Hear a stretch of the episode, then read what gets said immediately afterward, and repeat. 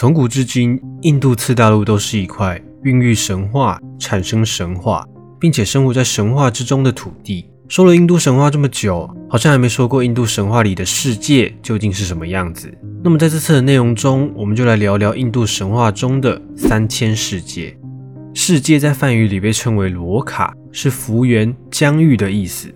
据说在梵天创造天地和众生之后，诸多的世界就被划分了出来。当做不同族群的居所，在印度神话中呢，宇宙大约可以分为三界，即天界、人界和地下世界。天界是天神、星辰、仙人和有得灵魂的居所，而人类、动物和精灵居住在人界。而天神的敌人阿修罗和龙族那迦则住在地下世界。大地是平坦的，而且有八头公象在底下支撑着，在这些大象底下，还有一只巨大的乌龟支撑着。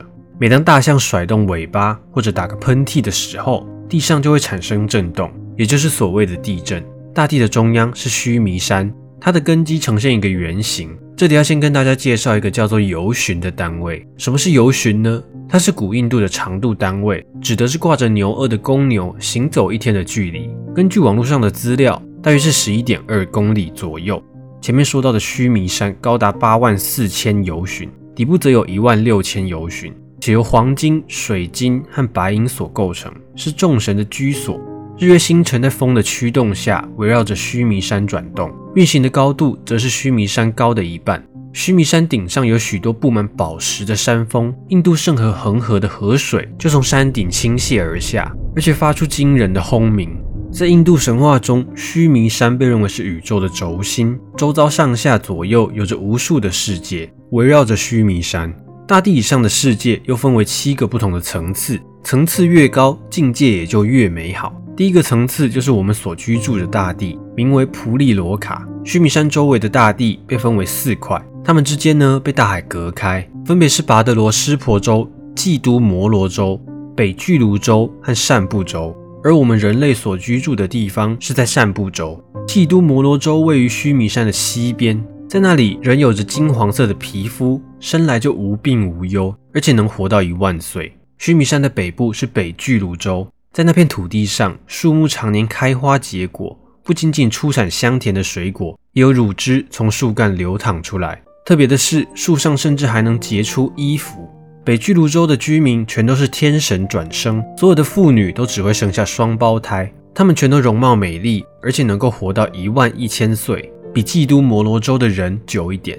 拔德罗湿婆州位于须弥山的东边。印度神话认为，东方是吉祥的方向，太阳每天从东方升起，天地也在此灌顶为王，因此天神的根基都在这里。这里的居民大多肤色白净，男人如老虎一般威武，妇女则如白莲一般可爱。他们以某种树的枝叶为食，能够活到一万岁。须弥山的北部是世界上最古老的海洋——如海。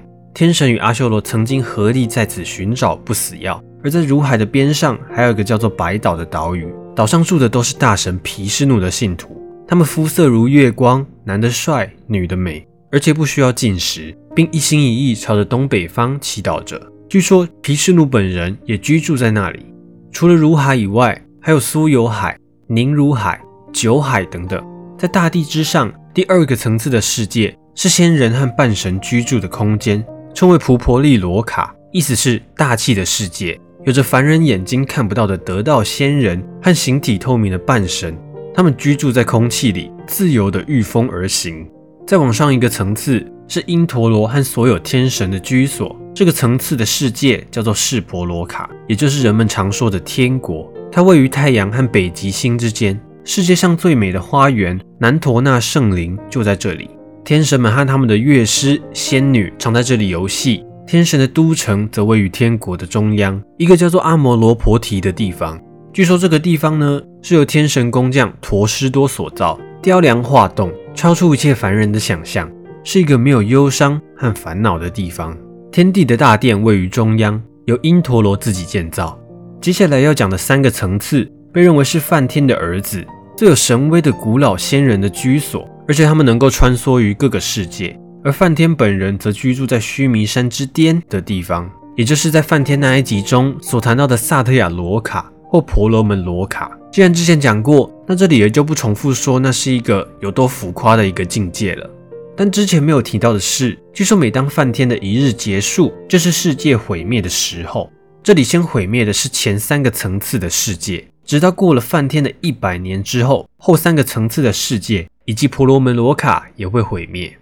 地下世界和地上世界一样，也分为七层。地下的世界统称为波陀罗，高度有七万由旬。每一层世界高一万由旬，地下世界也有自己的日月，而且冬暖夏凉，生活条件也不比天神的国度差。人们如果想要进入地下世界，首先需要经过水神法罗拿的领地，那里是一片富饶吉祥的国土。水神本人则居住在一座全部用黄金打造的宫殿里，在这宫殿里保存着战败的阿修罗的武器，而这些武器永远不会损坏。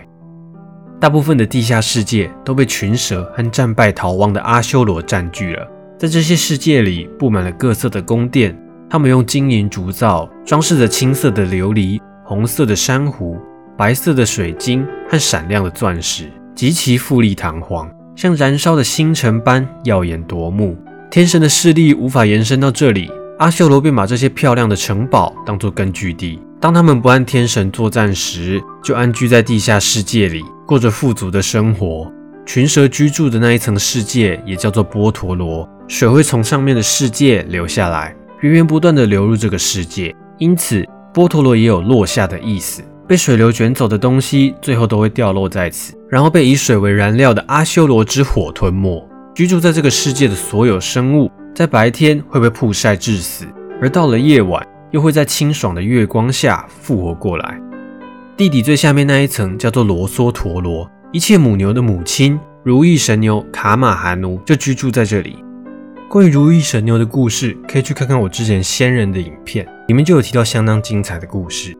在罗梭陀罗之下三万游巡，居住着所有蛇中最年长的巨蛇龙王射杀。射杀是维持之神毗湿奴的床榻，也是大地的支撑者。而人们通常说的地狱或者死者王国，则位于南方地下的第一层地下世界阿陀罗罗卡之上。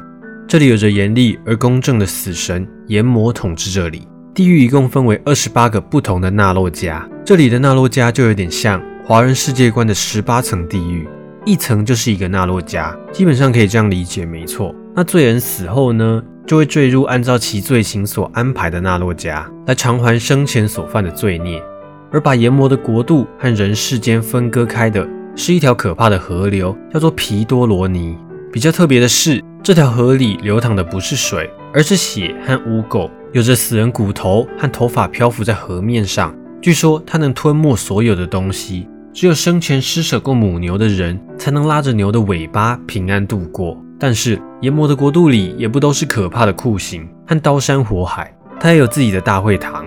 这座会堂由工匠之神陀师多建造，长和宽都超过一百由旬。这里如太阳一般光辉灿烂，能够进入会堂的人永远不会感到饥渴，也不会感到忧伤。炎魔会在此款待那些高尚的灵魂，已经逝世的国王和所有人类的始祖都居住在这个会堂之中。至于所谓的三千世界是什么意思呢？三千世界呢，其实是佛经里提到的一种宇宙观。它就是在说，如果以须弥山为中心的话，被四大洲围绕，如此算是一个小世界；而千个小世界则为小千世界，千个小千世界为二千中世界，千个二千中世界即为三千大千世界，三千大千世界为小世界的百亿倍，是一个无穷无尽的世界。而被称为三千世界的原因，是因为它由小千、中千、大千三种千组成，也可以简称为大千世界。主要是用来比喻广阔无边以及千奇百怪的世界。说到无穷无尽，在印度教中，时间和宇宙观念的核心在于循环，而无限就是循环的一种。理解无限这个概念，并不是一件简单的事情，这代表着超越与无法规范。有人说这就是泛的境界，但我觉得体会起来还真不是那么容易呢。那这次三千世界的介绍就差不多到这边了，不知道大家觉得这样的内容怎么样呢？这次影片就到这边了。如果你喜欢这些影片，不要忘记按喜欢或分享。想看更多相关内容，可以订阅我以及开启小铃铛。那么，我们下次见。